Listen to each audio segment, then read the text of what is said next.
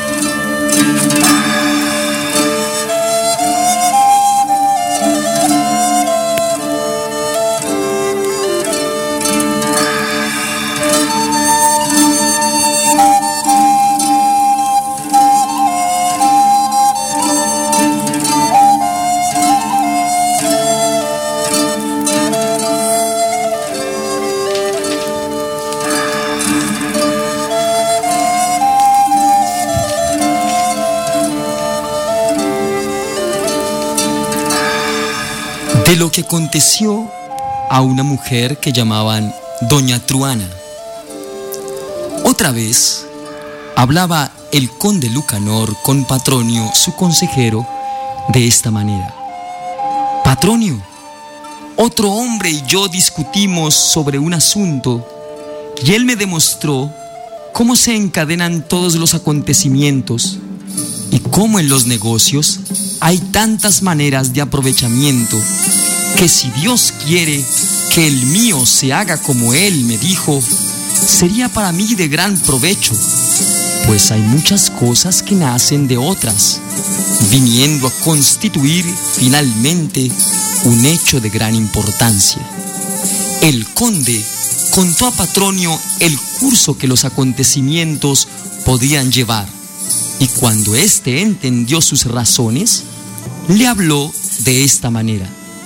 Señor conde Lucanor, siempre he oído decir que es de sentido común atenerse a lo seguro y no a vanas esperanzas, Pues cuando uno pone su confianza en cosas vanas, puede acontecerle lo que le pasó a doña Truana. El conde le preguntó qué le había pasado a doña Truana. Señor conde, dijo Patronio, esta mujer era bastante más pobre que rica. Un día iba al mercado con una olla de miel en la cabeza. Yendo por el camino, comenzó a pensar que vendería aquella olla de miel y que compraría una partida de huevos y de aquellos huevos nacerían gallinas y después, con dineros que le dieran por las gallinas, compraría ovejas y así fue comprando con las ganancias habidas hasta hallarse más rica que todas sus vecinas. Con aquellas riquezas que ella creía obtener, pensó cómo casar a sus hijos e hijas y cómo iría por la calle rodeada de yernos y nueras y cómo hablarían las gentes de su suerte, pues había llegado a tan gran riqueza siendo tan pobre como era. Pensando en esto, comenzó a reír con gran placer por su buena andanza y riendo alegremente se dio una palmada en la frente y entonces se le cayó la olla de miel y se rompió. Cuando la vio rota, comenzó a llorar amargamente por haber perdido todo lo que pensaba tener si la olla no se hubiera roto, porque puso todo su pensamiento en una confianza vana, no se hizo al fin nada de lo que pensaba. Ahora bien, señor conde, si queréis que lo que os dijeron y lo que vos esperáis sea cosa segura, pensad siempre que las tales cosas sean razonables y no vanas esperanzas. Y si quisierais probar suerte, guardaos de aventurar lo vuestro con la esperanza de algún provecho de que no estáis seguro. Agradó mucho al conde lo que Patronio le dijo, y obrando en consecuencia se sintió feliz. Y como a don Juan le gustó el ejemplo, hizo también ponerlo en este libro con estos versos al pie. Ateneos a las cosas ciertas y dejaos de vanas confianzas.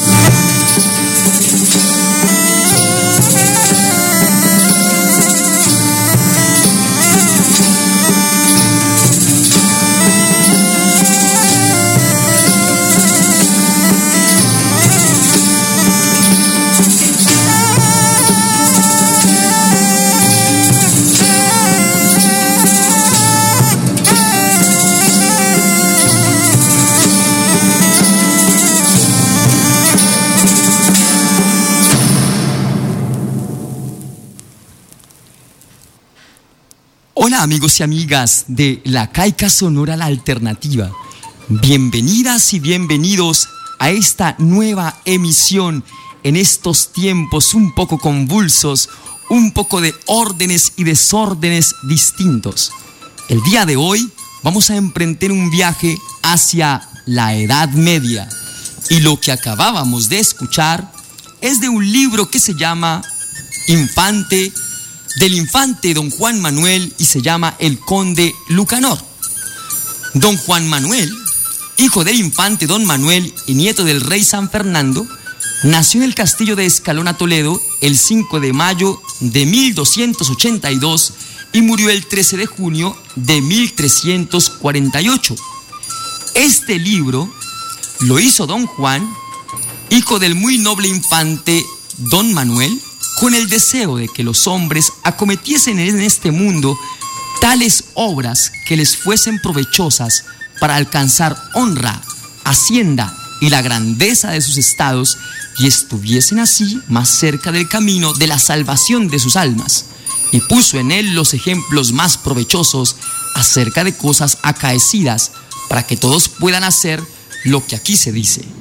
Entonces con estas palabras del infante don Juan Manuel, empezamos nuestro programa en este viaje a la Edad Media. Bueno, pues bienvenidos y bienvenidas a este programa sobre la Edad Media, donde estamos, donde en el, como el programa pasado tocamos la, la cultura del Imperio Romano, aquí en la Edad Media es cuando el Imperio Romano ya sale de escena prácticamente, ya, ya se va de, de ese, del paraíso que estaba formando allá en, en Europa. Hemos venido presentando durante estos programas de, de, esta última temporada, pues no última, perdón, de la tercera temporada, que se llama Anaqueles Sonoros, como esos viajes eh, a través de las ondas sonoras. Cómo la música nos lleva a recordar esos tiempos. Nosotros no podemos recordar ni siquiera esos tiempos porque somos más bien una sociedad em, muy moderna, es decir, como reciente, porque realmente, pues, eh, que lleva, que lleva aquí eh, Latinoamérica, pues, América, perdón, descubierta, es muy poco en realidad. Y pues realmente muy poco se sabe también de nuestras culturas prehispánicas, pero así con el deseo de querer entender quiénes somos culturalmente, debemos lanzarnos a esto que va a ser como la historia de lo que ahora conocemos como Occidente. Como quiénes eran nuestros ancestros, nuestros abuelos, pero no tan abuelos, porque es que ellos eran nuestros abuelos conquistadores prácticamente, porque esa era ni, ni siquiera nuestra, nuestra, nuestra cultura, estamos conociendo la cultura que nos conquistó. Exacto, entonces es, pero, pero a veces decimos que conocemos la, cultura que nos conquistó, pero tenemos muchas lagunas mentales eh, de todo lo que ellos eran y de todo lo que ellos hacían. Claro. En este, en este viaje, en este viaje lo que intentamos hacer es, a partir de las músicas, entender lo histórico y esos, esos acontecimientos que marcaron profundamente los momentos eh, históricos. En este caso, para el programa de hoy, la Edad Media. Recordemos que la Edad Media, para poderla estudiar, eso estamos hablando de, muchos años, porque, porque la Edad Media comienza en el año 476 y algunos dicen que terminó en 1492 con el descubrimiento de América. Y hay algunas fechas como que, como que se instalan como, como de, esas fechas. Otros dicen que, que más acá con, con, con, la, con el nacimiento de la imprenta. Eh, pero en verdad realmente estamos hablando de muchos siglos en donde nos acompañó esta, esta época. La Edad Media, o históricamente conocida, se conoce como se divide en tres etapas para poderla estudiar.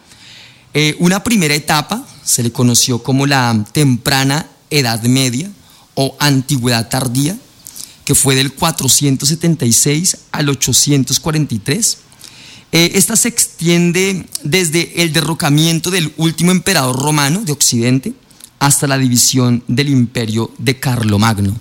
Carlomagno fue muy importante porque fue el imperio de los francos. Eh, la otra se divide también en la Alta Edad Media, que es del año 843 al 1100.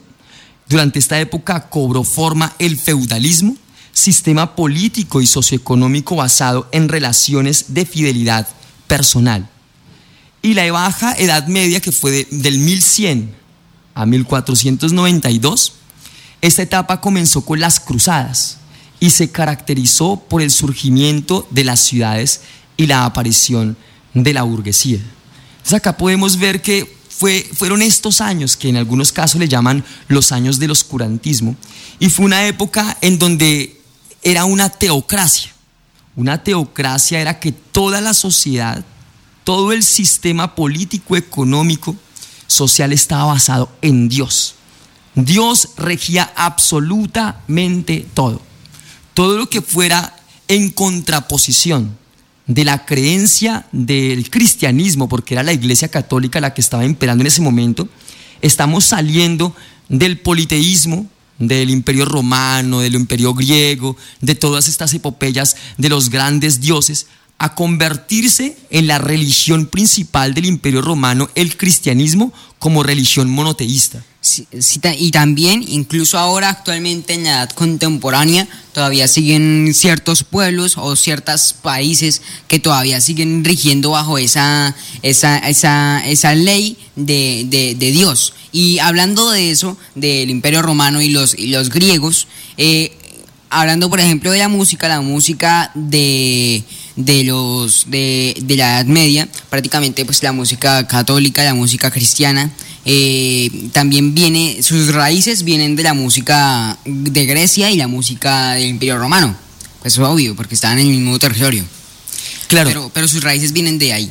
Claro, porque realmente, indiscutiblemente, estamos hablando que, como lo hablábamos en el programa anterior, que el imperio romano llegó a ser un vasto imperio de otras culturas. Y entonces había una mezcla de lenguas vernáculas o lenguas de cada una de las culturas. Ellos lo que les interesaba era colocar el latín, que era la lengua del imperio romano, eh, para las cuestiones jurídicas, para todo lo que se llamaba mm, el derecho romano, que aún en la actualidad prevalece el, derecho romano. Pero realmente como, como lo que hace es cambiar de religión en lugar de perseguir a los cristianos, cuando decae el imperio romano, entonces Constantino declara, eh, eh, declara la religión, el cristianismo, como la religión oficial del imperio romano. Y por esta razón hereda hereda riquezas, claro, hereda muchas cosas, pero también hereda los problemas que estaba teniendo el imperio romano anterior. Hereda también todo el bagaje cultural que habían encontrado durante todos esos procesos eh, de grandes imperios hereda también eh, las diferentes lenguas, hereda un poco de cosas políticas, económicas y sociales y las coloca y, las, las, y le coloca simplemente una nueva religión oficial que es la religión del cristianismo. Entonces acá ahora es al revés. Antes perseguían a los cristianos y ahora van a perseguir o no van a admitir a aquellos pueblos o aquellas personas que tengan creencias politeístas o que su forma de vida vaya en contra de, la, forma de vida que el cristianismo está colocando. O como se llamaban en esa época los paganos. Los paganos. Acá también hay un momento de los paganos o los infieles, luego se va a llamar. Y Andrés, como nos está hablando aquí de decir, algunos pueblos todavía permanecen hoy como la Edad Media, pues claro, porque realmente todavía nos falta muchísimo camino para encontrarnos eh, a nosotros mismos como pueblo. Si todavía nos adjuntamos a unas creencias demasiado ortodoxas que no permiten un pensamiento más liberal y un pensamiento de acogida a otras nuevas culturas. Pero dentro de las leyes, dentro de las leyes, si realmente hay una división, por ejemplo, el Estado colombiano Anteriormente sí tenía, por ejemplo, la iglesia tenía una fuerte presencia en la educación, pero ahora por, por cuestiones em, digamos, de, de, la, de la legislación poco ya reformada del 91, en donde declaraba que era pluricultural, pluriétnico, entonces abre la posibilidad de nuevas creencias. Pero a veces, muchas veces eso no se coloca y a veces todavía dentro de los colegios oficiales, en donde no se debería eh, colocar la religión católica como única religión, todavía pasa.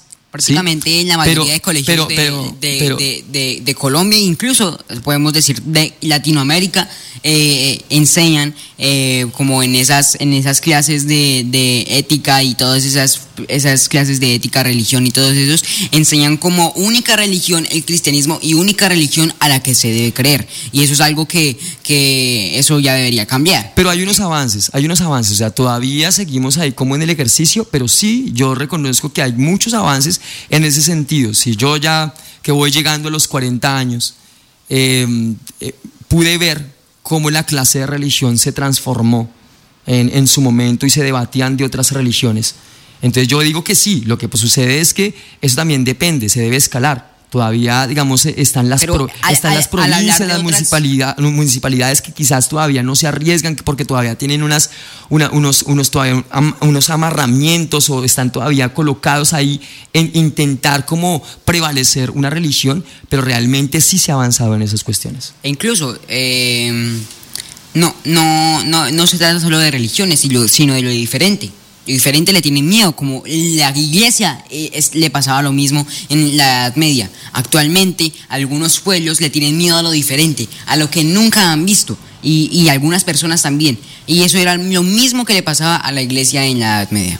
Claro, pero no solamente recordemos que a la iglesia en la Edad Media, todas las civilizaciones combatieron lo diferente, porque tenían un miedo, un miedo de perder, de perder sus tradiciones. Este es, el, este es el miedo que llevó a Sun Tzu también un poco a defender los territorios, el arte de la guerra, los orientales, todo lo que hemos escuchado y visto y, meditado, reflexionado durante todos estos programas de Anaqueles Sonoros, tienen que ver con todos esos ejercicios. Pero vamos a seguir con la Edad Media.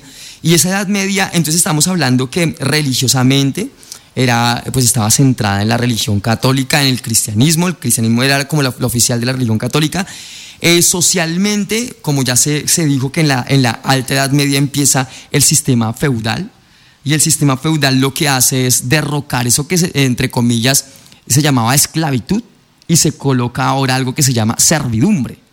Y en muchas partes, por ejemplo, si, si hacemos un anacronismo, es decir, como que tomo la máquina del tiempo rapidito y me devuelvo para acá, todavía nosotros hoy día andamos en ese servilismo que creemos que los funcionarios públicos eh, son solamente, digamos, como, como para ese, o sea, nosotros le pedimos favores y no es realmente, es generar un ejercicio democrático que en verdad es colocar lo que se, lo que, como las dolencias en un diálogo entre parte y parte y empezar también a hacer el ejercicio como servidores públicos. El servilismo pasa en todo, hasta en las relaciones de pareja, cuando, cuando todavía no hay unas independencias económicas, todavía uno depende del otro y el otro cree que le debe favores y el otro cree que, es acreedor de favores porque está colocando más plata, porque está colocando más esfuerzos, en fin.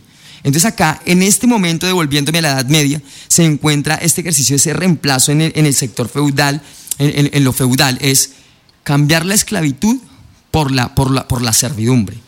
Eh, en, ese, en ese sentido, en ese sentido, hay unos principales acontecimientos em, que sucedieron en esa época, que fue la invasión musulmana a la península ibérica en el año 711. Eh, los musulmanes cruzaron el estrecho de Gibraltar y destruyeron el reino germano de los visigodos. permanecieron en la península ibérica durante casi ocho siglos hasta la destrucción del reino, del, reino moro de Granada en 1492. La coronación de Carlomagno como emperador del occidente en el año 800, la firma del Tratado de Verdún en 843, em, la coronación de Otón I como emperador de occidente, que va a ser el gran fundador del Sacro Imperio Romano Germánico, que perduró hasta el año 1806, la conquista normanda de Inglaterra en, el año 1066 y las cruzadas, ¿no? Eh, que es este de 1095 hasta 1291, en donde el papado convocó a nueve expediciones militares para luchar contra los musulmanes del Mediterráneo Oriental que habían ocupado Jerusalén, donde estaba el santo sepulcro de Jesucristo. También está la Guerra de los 100 Años, de 1337 a 1453. Allí se enfrentaron ingleses y franceses y aparece una heroína francesa llamada Juana de Arco, que fue este personaje eh, que, ganó, que le ganó a las, em, la lucha a los ingleses. Y también, obviamente, está la, Santa Inquisición. Está esa Santa Inquisición que ha sido muy nombrada y que pues realmente fue perseguidora de muchas cosas, entre ellas también de mucho conocimiento. Es decir, muchos de los que estaban intentando avanzar en la ciencia fueron castigados hasta con la muerte y hay muchas historias alrededor. Entonces, para, Incluso en esa época existían también lo que los, la iglesia llamaba magia negra, que era la ciencia y que eh, técnicamente la, la practicaban las mujeres, las mujeres, esas eran las famosas brujas, las que quemaban. Claro, eran como esa búsqueda de, de, los alquimistas, ¿no? De, de lograr, de, lograr dominar, dominar los cuatro poderes de la naturaleza, de lograr dominar el aire, el agua, la tierra, el fuego, de reconocerse como un microcosmos enfrente de un macrocosmo. También era una época en donde, en donde aparecían unos fluidos y, los, y, las, y los, como las personas, los, las características de los humores de las personas eran a partir de estos fluidos. Entonces, dependiendo el estado anímico, se le llamaban sanguinolentos, estaba la sangre, la flema, la bilis amarilla y la bilis negra. Entonces, no, pero no solo de, de, los ánimos, sino también de las, de las enfermedades. También estaban las enfermedades y pues... Y que la iglesia asociaba las enfermedades con solo esos cuatro fluidos. Y además que asociaba las enfermedades con los demonios. Claro. Recuerden, entonces, entonces aquellos que estaban enfermos... Incluso los sueños. Incluso los sueños eran, eran querían ser gobernados. Pero ya vamos a hablar un poquito sobre esto, que este tema es muy interesante. Y pues vámonos con una cancioncita.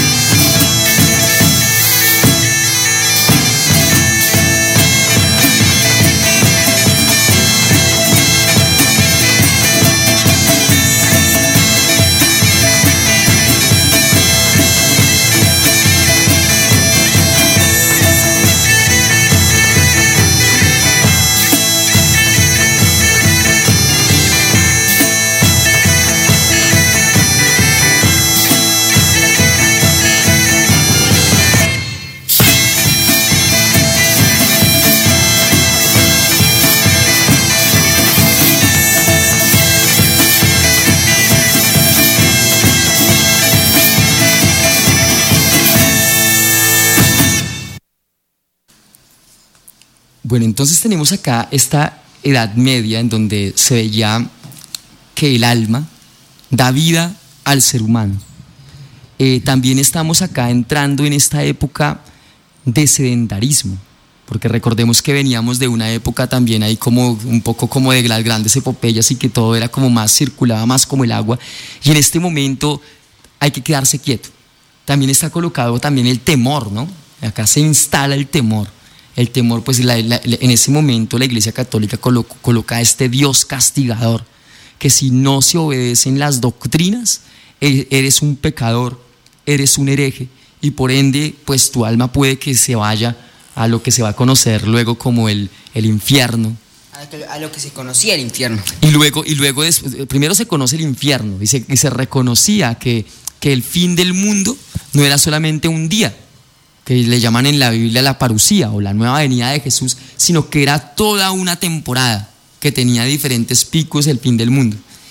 Eh, también aquí la sociedad traza los límites de la normalidad.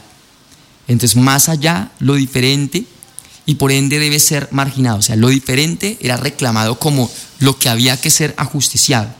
Los pobres, los campesinos, los rústicos, los, los enfermos y los peores que les iban en este momento era lo que, lo que estaba hablando Andrés, que eran estos leprosos, los deformes, lo monstruoso. Había una marginación por el cuerpo y por la enfermedad. Entonces acá esta marginación de estos personajes que no eran aceptados, de estos personajes que se les daba la espalda por ser de estas condiciones un poco extrañas y pues que nadie quisiera estar condenado por el dedo divino a vivir de esa manera, de, maneras tan indignas, pues estos personajes van siendo los que se van a conocer como los vagabundos, los rebeldes, los maleantes. Entonces acá vemos que es una época muy de, mucho caos en el sentido social y que realmente pues no, no, no, dista mucho de la, de la presente, pero realmente era peor, porque ahí sí todavía era, era, eh, mejor dicho, si el ciudadano del día de hoy tiene, se le, se, le, se le quitan los derechos, en ese momento ni siquiera podía apelar a nada, porque un leproso debía decir, eh, soy impuro, soy impuro, todos se cambiaban de cera, mejor dicho, tenía que irse del lugar donde estaban los demás.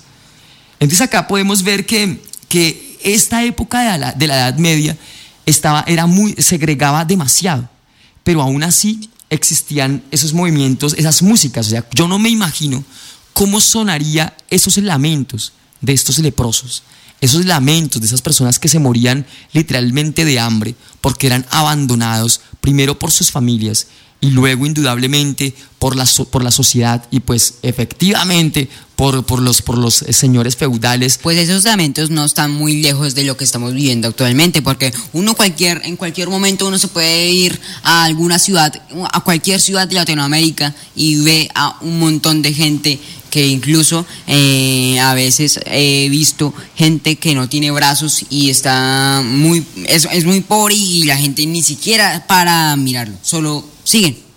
Claro, aún así que en ese tiempo también estaban las órdenes mendicantes, ¿no? O sea, eh, eh, si estamos hablando que em, la religión católica estaba muy, estaba muy cercana, o siempre ha estado muy cercana a los poderes políticos. Y en cierto modo en, esa, en ese momento de la Edad Media era la que ejercía los poderes políticos. Pero aparecen unas órdenes que se llamaron los mendicantes, que luego se van a ser reconocidos como los franciscanos, y tienen esa, esa opción por los pobres.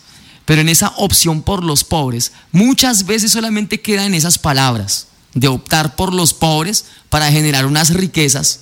Y la gente dice, uy, pero, o sea, yo no me imagino, digamos, el Jesús histórico, si regresara a la edad moderna. Yo creo que a muchos de los que, de los que trabajan con las religiones, sea, todo, por ejemplo, todo el cristianismo, en todas las, eh, todos los cristianos, católicos, protestantes, todos, todos los que trabajan con el cristianismo, yo creo que Jesús les haría muchas preguntas. Sobre todo, oye, ¿por qué andas en esos carros tan lujosos? Oye, ¿por qué andas en tantas mansiones? Oye, ¿y por qué ya no miras a los pobres? Oye, ¿y por qué ya hablas de los pobres en los púlpitos, pero tienes una vida demasiado acomodada? Entonces, digamos, aquí se generan unos, unas grandes preguntas que en ese momento, en la época de la Edad Media, también estaban como, como en vigor. Entonces todavía, así como dice Andrés, eh, sí, pero, pero realmente hay cambios. porque por lo menos el Estado ahora, medianamente algunos que están, los que alcanzan el beneplácito de las personas que están eh, administrando los bienes del Estado, entonces em, alcanzan, por ejemplo, si, si vemos, por ejemplo, en la actualidad, em, eh, hay, hay, lugares en donde se dejan a las personas, em, pues, los, mal llamados locos. Albergues. Albergues. Hay los albergues, por ejemplo, para los, los, señores de la tercera edad, las personas de la tercera edad, y los mantienen muy bien, ¿cierto? Porque también hay, pero está el Estado, era el que hacía eso. Y las, pero antes, antes estaban las beneficencias. En Colombia, por ejemplo, lo, antes que el Estado, estaban las beneficencias. Y las beneficencias eran, eran, eran las que hacían como el ejercicio del Evangelio a través de los pobres en estos lugares, porque nadie quería tratar a, las personas con enfermedades mentales, nadie quiere tratar a las personas que están envejeciendo, nadie quiere, todo el mundo quiere tratar a los bonitos, a los alentados, a los jóvenes y bellos, y nadie quiere estar con los demás. Entonces yo no sé qué, qué, nos va a pasar a nosotros cuando empecemos a envejecer y en verdad otra vez volvamos a esa etapa en donde se nos tiene que cuidar como unos, unos bebés o unos infantes. Pero esto también estaba pasando en la Edad Media y esta reflexión también a mí me lleva que hay muchas cosas y comportamientos de las personas que todavía tenemos, hay, hay personas con pensamiento medieval. Y eso, y eso me hace como, como reflexionar un poquito y decir, pues con razón, todavía no, existe, no existen esas aperturas. O más bien yo me pondría, me pondría a decir, podría decir que quizás uno a veces tiene un pensamiento conveniente. Para algunas cosas uno es medieval, para otras cosas republicano, para otras cosas anarquista, para otras cosas eh, de derecha. Entonces uno, ya no sabe. en la mente tiene como un cereal de todas las culturas pasadas y no vemos la cultura actual que, se está construyendo. O si las vemos y las utilizamos según nuestra conveniencia. A eso me refiero la conveniencia, el ser conveniente. Pero en esa época de la Edad Media, también lo que se intentaban decir era, era, lo que usted eh, nos quería hablar sobre los sueños. O sea, ¿cómo es posible? Por ahí en Radiohead tiene una canción que se llama Karma Polis. Y esa canción Karma Polis es la del policía del karma. Hasta en ese tiempo estaban buscando entrar, colocarle un policía al karma. O, yo lo diría como un policía a los sueños. ¿Usted se imagina con un policía allá dentro de sus sueños? O sea, intentando saber, quiero saber afuera que, o un policía o alguien que guarde o resguarde esos sueños. Y además que los vuelva públicos. Y esto me hace acordar que hasta en la Edad Media, en la Edad Media, las confesiones, lo que se conoce ahora en las confesiones, se hacía en público. ¿Sabían ustedes? Usted se puede imaginar, usted contando todos sus pecadillos eh, en una asamblea, si así nomás contándole a uno, quizás a veces uno como que se siente apenado, ¿cómo será contarle a toda una asamblea? Y este ejercicio de los sueños estaban tomados como un ejercicio, como pues obviamente, es un ejercicio de la fantasía, y que era una, fantasía transmutada en forma de animales, en forma de cosas extrañas, en, forma, en otras formas que uno no tenía ni idea. La fantasía, los sueños eran relacionados con los muertos, y eran relacionados con el más allá. Los sueños eh, llevaban como a la curiosidad y al terror. Y pero también muchas veces en la Edad Media eran considerados como tentaciones carnales. Muchas veces la gente lo que hacía era callar sus sueños porque era prohibido tener todos estos sueños un poco de deseo, porque recordemos que para esta época se hablaba mucho como lo platónico, que el cuerpo es la cárcel del alma. Y entonces el cuerpo pasaba a un segundo, tercer, cuarto, quinto plano y antes, antes como que se decía, uy, no, terrible tener cuerpo, porque el cuerpo me lleva siempre a las cuestiones de la carne y las cuestiones de la carne me llevan siempre a lo que se va a denominar el pecado. Y en este caso, eh, en esta época de la Edad Media, las mujeres eran, mejor dicho, consideradas como eh, el diablo en persona. ¿Sí me voy a entender? O sea, las mujeres eran como las más pecadoras, entre los hombres y las mujeres eran más pecadoras las mujeres. Era una cultura demasiado pues patriarcal y un poco pues más machista, pues porque realmente em, encontraban ahí como todos los ejercicios de los pecados carnales. Em, en esta época existían como tres tipos de culturas. La cultura oral, la cultura académica y la cultura popular. El idioma, el idioma de los eruditos era el latín. Pues técnicamente esas culturas siempre han estado, ¿no? Actualmente están. Pues pareciera, ¿no? Que todavía, pues eso, eso como que pues... Pues siempre han estado desde, desde, desde, el, desde el, principio de la humanidad, desde la, la época antes de la Edad Media. Se han estado como las clases, ¿no? Hay como un ejercicio de las clases. Pero acá, por ejemplo, podemos observar y ver que dentro de la clase académica y popular están los dos. O sea, se parecen, se parecen mucho. O sea, es decir, estos grandes momentos de, mm, musicales, eh, donde se contaban las epopeyas, donde se contaban un poco como, eh, recordemos que para la Edad Media, eh, las, todas las obras eran como, como para que la gente se comportara bien, tenían una moraleja. Pero también recordemos que existían los trovadores. Eran esas gentes que, que se las pasaban en las plazas cantando cosas que ellos mismos habían inventado. Y que, por desgracia, no escribieron y que actualmente, solo cuando uno habla de la Edad Media, lamentablemente los historiadores solo se van eh, directamente a las a los cantos gregorianos, a todo. La música sacra. Ya vamos para allá, ya vamos para allá. Pero, pero, y además están los juglares y los trovadores, ¿no? Porque los juglares son unos, los trovadores son otros, pero ya, ya vamos para allá. Pero en este sentido, en ese sentido, mm, aparece como decía Andrés, la magia, ¿cierto? Que esta, era esta encrucijada entre la cultura académica y la cultura popular. Eh, era la visión de la vida del todo de los elementos para dominar la naturaleza. Y aparece una, una ciencia que fue muy, muy trabajada y era la astrología entonces se colocaba y se aplicaba en muchos ámbitos de la vida medieval. Eh, los adivinadores eh, astrológicos eran a veces más tomados en cuenta en unas cuestiones militares que ni siquiera mm, los grandes estrategas militares. La adivinación astrológica tenía que ver con las señales, con los signos, lo simbólico. Aquí aparecen... Sí, pero eso solo lo utilizaban los gobiernos, pero, pero como el, pueblo no podía contratar adivinadores porque eso era ilegal para esa época. Pero, pero, pero en lo popular sí habían adivinadores. Sí, pero aunque, aunque eran perseguidos. Eran perseguidas, por ejemplo, las, brujas, las famosas brujas o los brujos, eh, todos los que sabían cuestiones un poco diferentes y los que pensaban diferente a la, a, la religión actualmente serían, actualmente serían equivalentes a los científicos. Y a los ateos.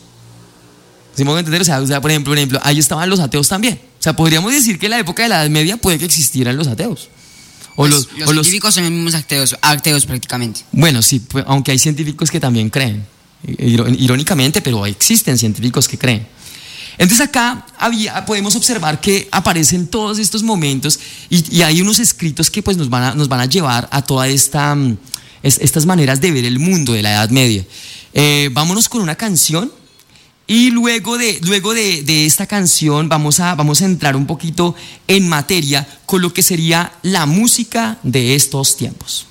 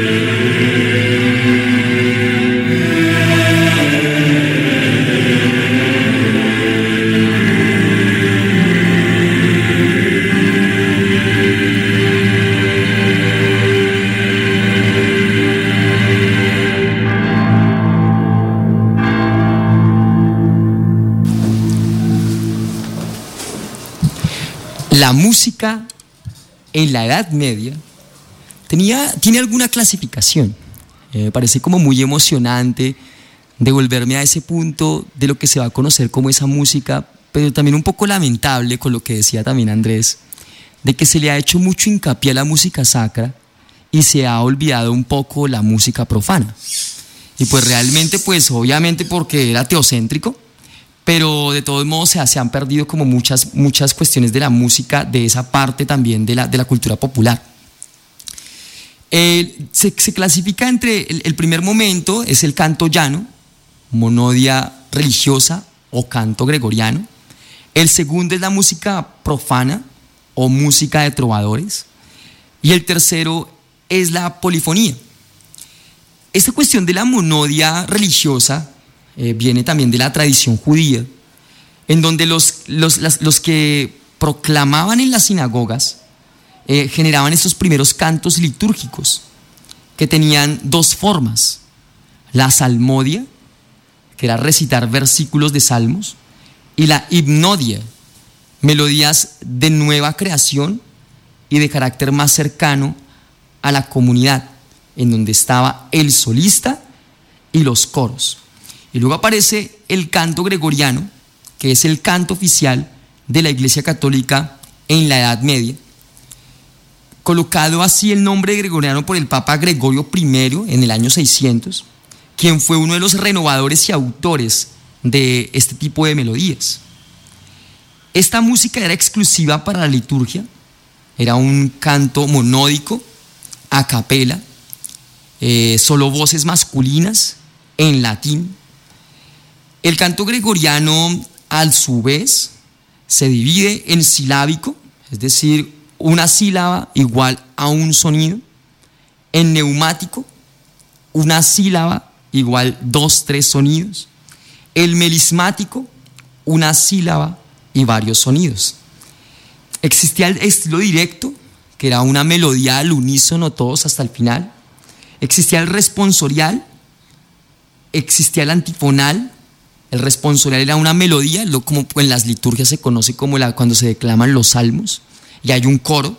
Y el antifonal es que en lugar de un solo coro, hay una variación de dos coros.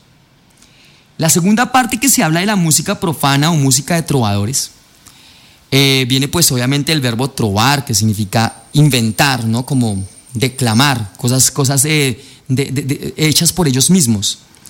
Em, se inventaban la poesía en lenguas romances, no solamente ya deja de aparecer un poquito el latín y se lanzan a las lenguas vernáculas. Y también existía un tipo de música que era el que le llamaban de música del diablo. Ah, pero eso más adelante, ese, es el, el, em, no es un tipo de música, sino le llamaron en su momento el diabolus in música, que era un tritono, que son estos para los músicos especializados, son unas distancias que existen entre nota y nota, y que ahorita se practica el tritono para generar tensiones en lo que se va a llamar las músicas tonales. Pero para este momento los trovadores eh, eran músicos, poetas, que componían sus obras y las hacían interpretar muchas veces por los juglares, aunque los trovadores también cantaban eh, ellos también les escribían para que los juglares las, las volvieran más populares. Los juglares eran personajes errantes, perseguidos constantemente por la iglesia eh, y, e iban de aldea en aldea. La música lírica y las gestas e, e, épicas eran cantadas por los trovadores. Y acá encontramos diferencias entre el juglar y el trovador. Muchas veces el trovador era creador, mientras que el juglar era simplemente intérprete. El trovador era un poeta lírico de, condición eh, pudiente, es decir, era de la, nobleza, de la nobleza, mientras que el juglar era un deambulante, improvisador, mejor dicho, un músico callejero, como esos que llaman así, que venía como con un circo y venía como a intentar eh, llamar la atención y a contar muchas cosas, pero muchas veces el juglar, pues a mí personalmente me encanta más el papel del juglar que el papel del trovador. Luego aparece, aparece el tercer momento que es la polifonía. Y en esta polifonía es la combinación de sonidos. Recordemos que poli viene de muchos y fonía viene de sonidos. Eh, aparece el organum, y aparece acá el ars antiqua, que es del siglo IX y el siglo XII. Aparecen donde, donde están los discantus, eh, los conductus. Y también se siguen utilizando muchos instrumentos que también en el Imperio Romano se usaban y en los griegos también se usaban. Exacto, ¿como, como cuáles? Como las flautas, los de viento, el arpa, largas. El arpa, sí. Eh, los címbalos, que eran esos platillitos que en los griegos eran llamados como las ninfas. Esos, esos instrumentos todavía están. Y todavía estos tipos de música como el motete, que fue el primer canto donde existían dos o tres voces de un carácter contrapuntístico, eh, y, el motete fue creado en, la iglesia de Notre Dame, que fue como la primera escuela eh, de la Edad Media en música, ¿no? Como de la, la alta música, era allí en este momento. Está el canon, y a partir de allí empieza a aparecer el Ars Nova que empieza desde 1400. Y pues vamos a seguir hablando, yo creo que le vamos a dedicar el próximo, el próximo capítulo eh, a indagar un poquito, sobre todo con, nos metemos en la parte filosófica de la música, eh, porque nos toca hablar de San Agustín y de Santo Tomás de Aquino, que son, fueron los grandes filósofos de la Edad Media, porque el tiempo se nos agota y el tiempo es oro aquí al aire. Pero entonces les agradecemos a ustedes, amigos y amigas radioescuchas, que nos siguen escuchando aquí en La Caica Sonora, la alternativa. Los invitamos a seguirnos en, Spotify como podcast y también acá a las 12 del día en RCA 88.8 FM. ¿Quién les habló? Luis Ángeles Piria. Muchas gracias por escucharnos y nos vemos en el siguiente capítulo. Adiós.